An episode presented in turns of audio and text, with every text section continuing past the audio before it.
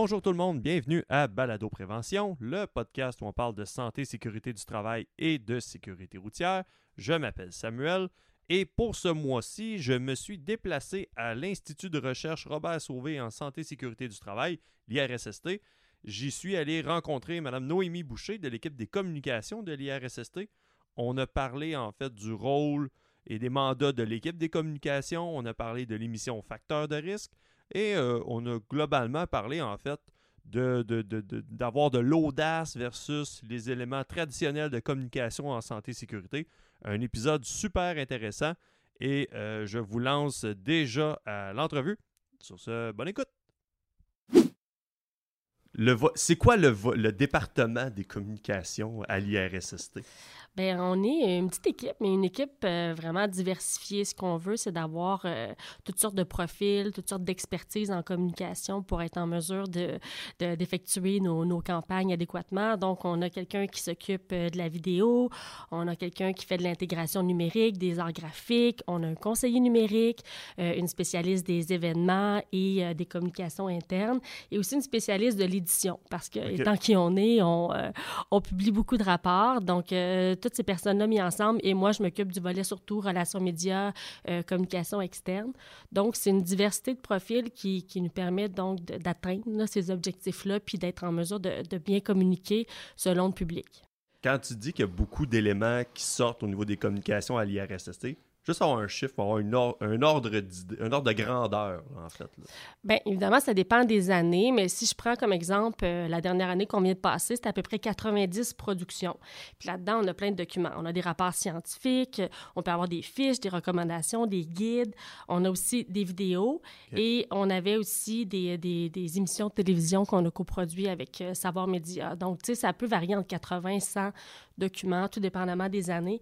Évidemment, quand les rapports de recherche sont prêts, c'est là aussi qu'on publie, donc on est tributaire de ça. Est-ce que je me trompe en disant que les rapports de recherche, c'est pas mal le cœur, en fait, de la mission de, de, de l'IRSST? Bien, c'est certain qu'on est un centre de recherche, euh, on finance des projets de recherche. Donc, oui, évidemment, ça fait partie des, documents centraux qu'on va publier, mais on a aussi tout le volet qui est euh, mobilisation des connaissances, valorisation de la recherche. Donc, on va produire aussi euh, beaucoup de guides, des outils, soit des sites web spécialisés qui découlent de ces projets de recherche-là et qu'on va mettre en ligne, qu'on va publier. Donc, c'est un amalgame de plein de choses, mais oui, évidemment, les rapports de recherche, souvent, on part de ça pour produire d'autres documents. OK. T'as-tu en tête un des rapports de recherche qui a un nom pas à coucher dehors, mais c'est comme c'est tellement spécialisé que tu lis le titre puis te dis la première fois, je comprends. Je sais même pas de quoi ça parle.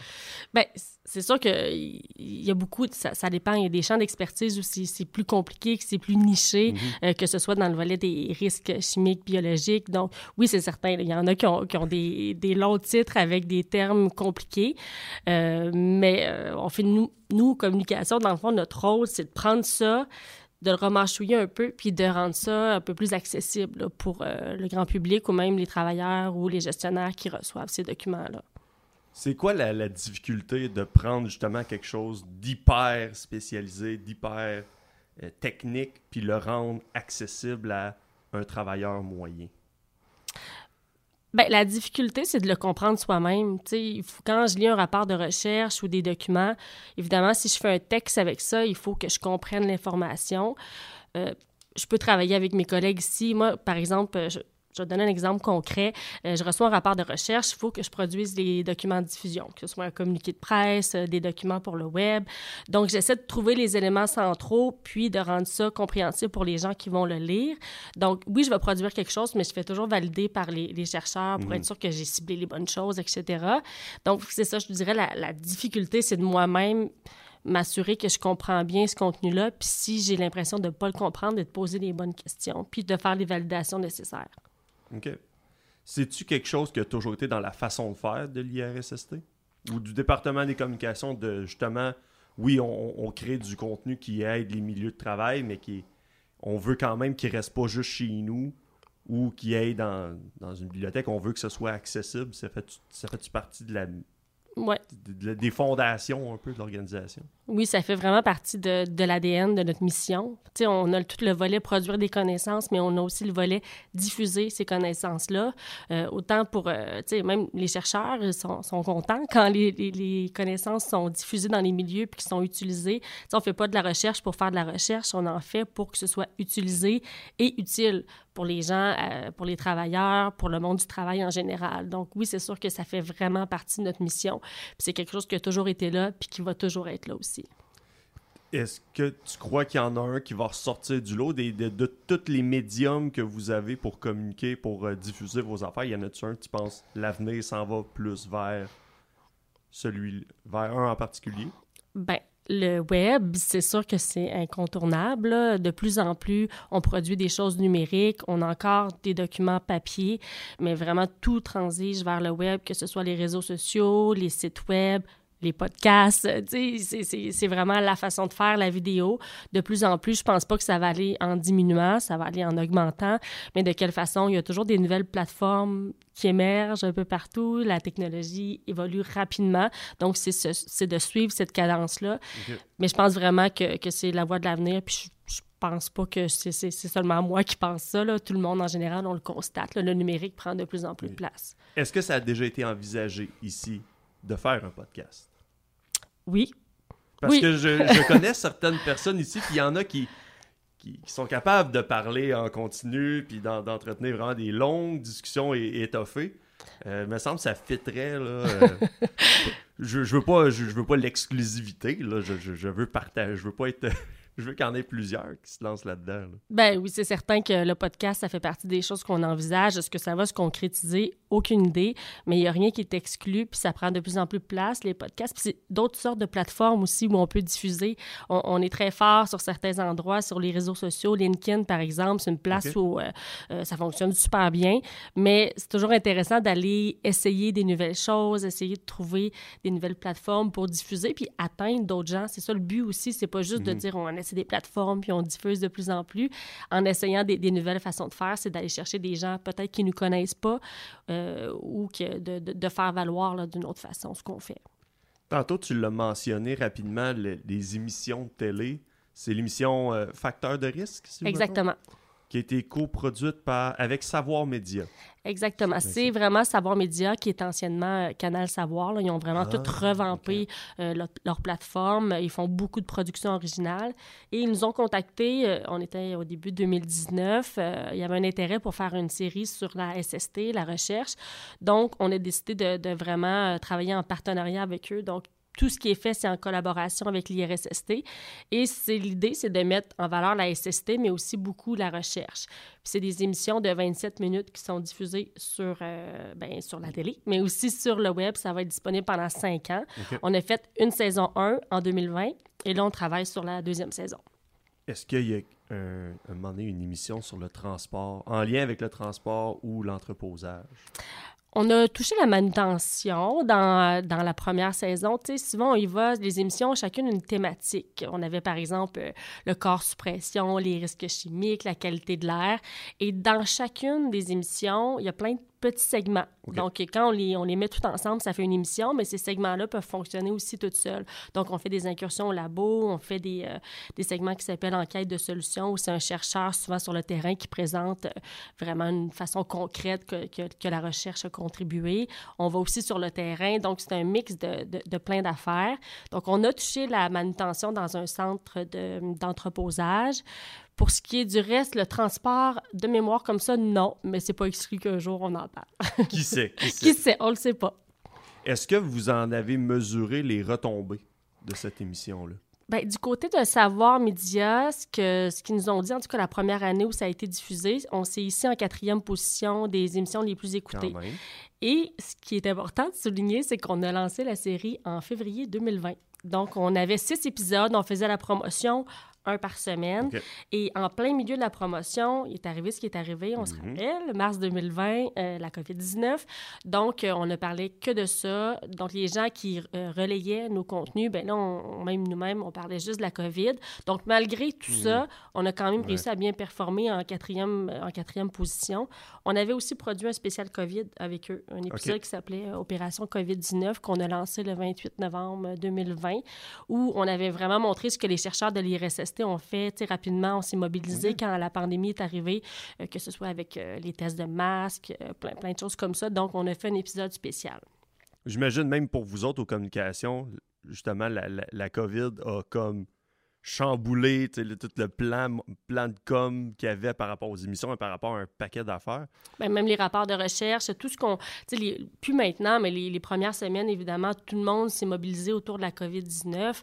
On a produit là, 19 fiches, euh, avis, guides, recommandations sur la Ok. COVID-19, vraiment dans les premières semaines, premiers mois de la pandémie. Donc, on mettait beaucoup d'efforts là-dessus, autant sur notre site web que sur les, les réseaux sociaux. Euh, évidemment, là, maintenant, oui, on en parle encore, mais tu sais, il reste plein d'autres choses sur la recherche en SST qu'il ne faut pas oublier, malgré la, la COVID-19. Euh, Là, il faut que je pose la question parce qu'elle me brûle les lèvres. Est-ce qu'à Savoir, Savoir Média ou l'ancien canal Savoir, il y a encore le monsieur qui fait des mathématiques? Je ne sais pas si vous l'avez battu dans le top 4. Monsieur avec un tableau noir qui fait des, des équations. là, C'est la seule chose que je me souviens du canal Savoir. Non, quand je dis qu'ils ont vraiment revampé leur... euh, c'est- vraiment bien ce qu'ils font. Plein de productions. Ils font beaucoup de partenariats aussi avec, euh, avec plein d'organisations. Donc, c'est de, vraiment de grande qualité, là, ce qu'ils font. Puis ce genre de choses-là, c'est- je pense que c'est écarté de leur programmation, mais c'est avoir là, autant de contenu en ligne que ce qu'ils diffusent à la télévision. J'aimerais que tu, que tu me parles un peu de. Dans la, dans la série, il y avait un espèce d'accent particulier sur l'humour. La C'est quoi D'où c'est que ça a, d'où c'est que ça a parti Puis est-ce est-ce que vous avez eu à vendre fort cette idée-là? Pas tant la vente fort. En fait, tu parles des capsules d'humoristes qu'on Ouais. avait à la saison 1. Dans la saison 2, on les aura pas. Pas parce que ça n'a pas bien fonctionné, mais tu sais, on a essayé des choses à, à la saison 1. L'idée derrière ça, c'était d'aller chercher les gens de plein de façons. Tu sais, dans les émissions, on a un témoignage d'un travailleur qui a vécu soit une lésion professionnelle ou qui a développé une maladie en lien avec la thématique. Donc, on va chercher un peu plus la, la- la- un peu plus la fibre euh, émotive des gens. tu sais, Parce que quand les gens, les gens ont différentes façons de comprendre, il y en a que c'est l'émotion, il y en a que ça va être le rire, il y en a que ça va être l'information pure et dure. Donc, on a essayé de jouer avec tous ces volets-là pour vraiment transmettre l'information de plein de façons. Donc, l'humour, c'est une façon avec les capsules d'humorisme, mais même l'animateur, il va ponctuer des fois de petites blagues ici et là dans les interventions parce que de un, ça, ça détend l'atmosphère, ça va changer le rythme aussi dans les émissions. Puis, tu sais, tout le monde aime rire dans la vie, là. Puis, quand, même quand on apprend, je pense qu'il y a place au rire, tout se, Tout se fait. Puis, ça, ça a bien fonctionné. Là, pour la deuxième saison, on a décidé de pas mettre des capsules d'humorisme, mais il y a encore quand même plein de petites touches euh, d'humour, là, tout au long de, tout au long des épisodes. Est-ce que l'animateur, tu penses qu'il s'est trouvé un espèce de nouveau créneau là, en, en santé et sécurité? Parce que je pense juste à Claude Legault qui, pendant des années, a été.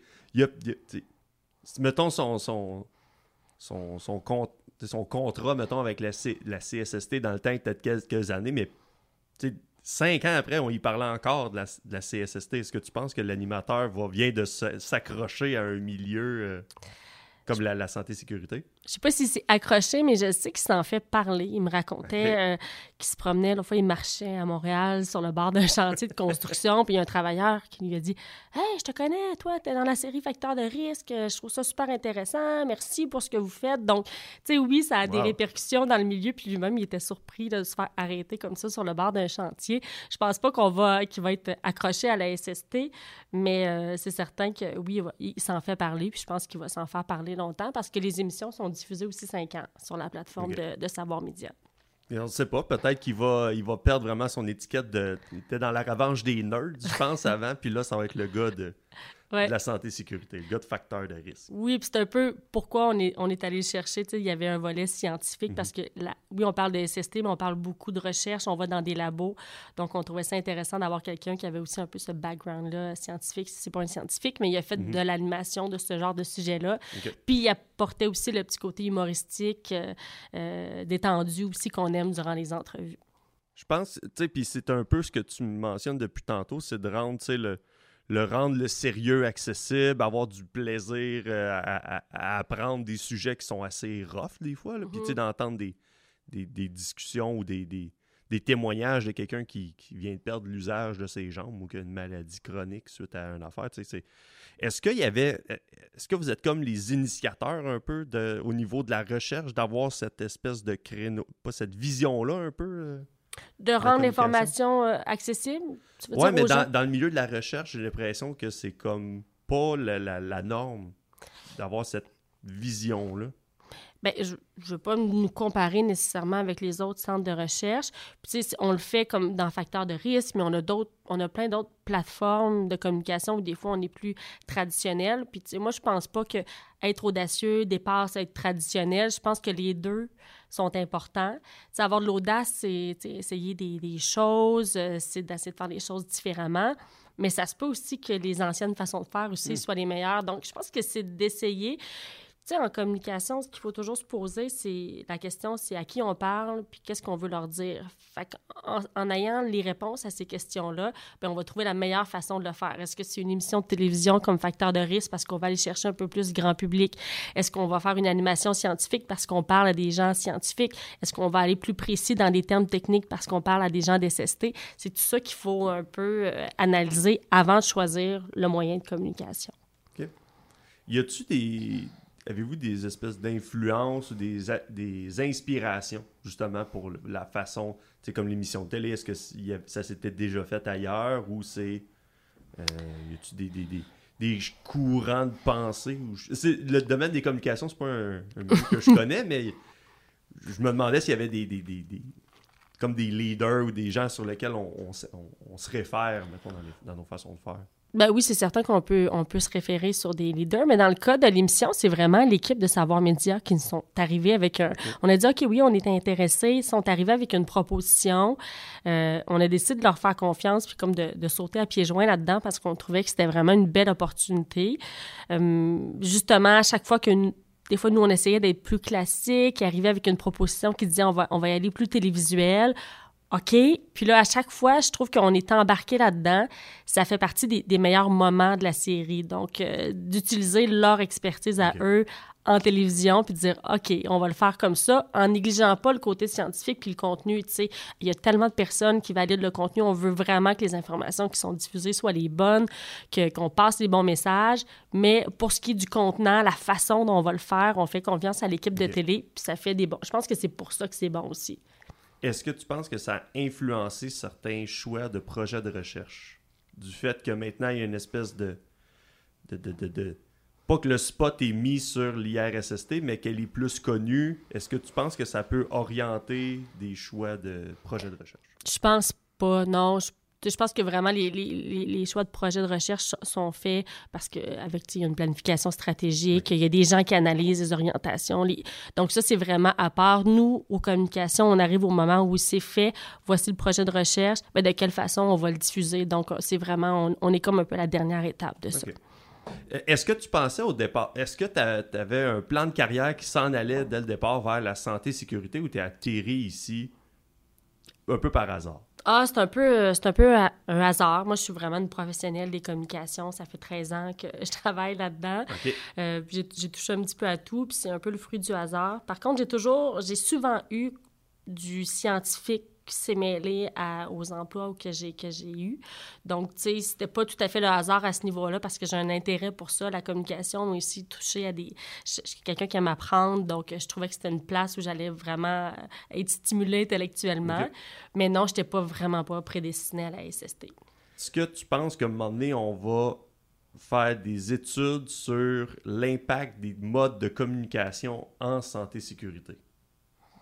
Bonne question. Faudrait demander aux chercheurs sur la question si c'est quelque chose qui les intéresse, mais euh, je, ne pourrais pas répondre à cette question-là. Parce que de notre part, c'est ça, on a, ça me fait penser, mon point de tantôt que j'ai perdu. On a de la misère, nous autres, on a beaucoup de membres chez Via Prévention, on a à peu près 15 000, on a beaucoup de difficultés à les rejoindre. Les communications, c'est une espèce de, de labyrinthe, là, on essaye plein de choses, puis on a beaucoup de difficultés à rejoindre notre monde.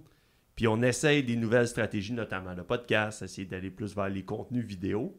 Mais on se demande, tu sais, c'est difficile de calculer la retombée. Puis je me demandais s'il y avait. Si éventuellement, à un moment donné, on va vraiment se pencher sur les modes de communication en santé-sécurité. Ben, ça pourrait être un sujet d'intérêt pour euh, les gens qui font de la recherche, mais de, de se demander si on, on, va chercher les gens, si on atteint nos cibles, ça, ça, ça, reste quelque chose qui est toujours présent pour les gens de communication. C'est sûr qu'avec le web, on est capable de mesurer, par exemple, sur les réseaux sociaux, l'engagement, le nombre de, de, personnes qui vont cliquer, partager nos publications. Donc ça, ça nous donne un indicateur. Même chose pour des infolettres en ligne, on peut savoir le, les gens combien de temps ils les ont lus, okay. une vidéo combien de temps ils l'ont écouté est-ce que c'est pas tout de cliquer dessus, mais est-ce qu'ils l'ont écouté jusqu'à la fin? Donc ça, ça nous donne une idée de ce qu'on fait, si ça, ça, rejoint les gens ou non. Il y a toujours le traditionnel bouche à oreille, comme si je reviens sur facteur de risque, on s'en est tellement fait parler qu'on dit, bon, mais non, ça... Les gens ont aimé ça, puis les gens l'écoutent, on a les chiffres aussi. Mais ça, ça demeure toujours un enjeu, puis une question qu'on se pose, qu'on fait quelque chose, est-ce que vraiment ça atteint les gens? Mais il y a différentes façons euh, de les mesurer quand même. Ça, c'est l'aspect valorisation de l'IRSST?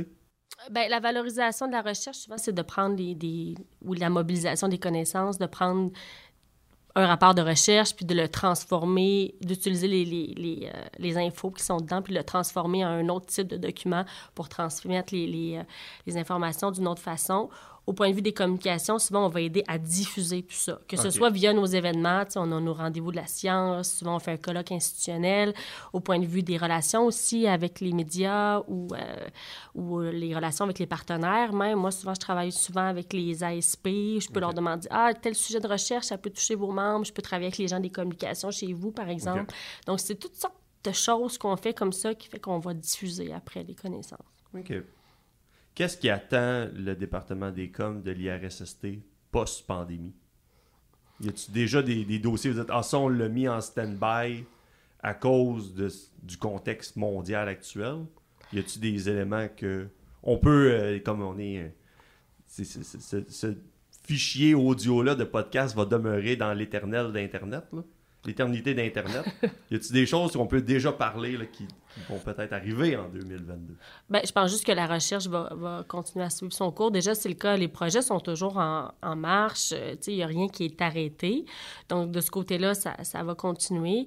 Aux communications, ce qu'on a remarqué, bien, la COVID-19 a attiré l'attention du grand public sur nous, beaucoup avec les masques, avec les tests de masques. On a eu euh, une année exceptionnelle en termes de relations médias, les okay. journalistes de tout horizon qui nous ont contactés pour parler avec nos experts.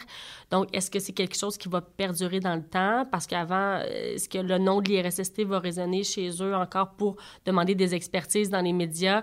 Euh, ben, on le souhaite parce qu'on veut, on voudrait que, que, que, les experts puissent parler puis de, de parler d'enjeux d'actualité de, de SST.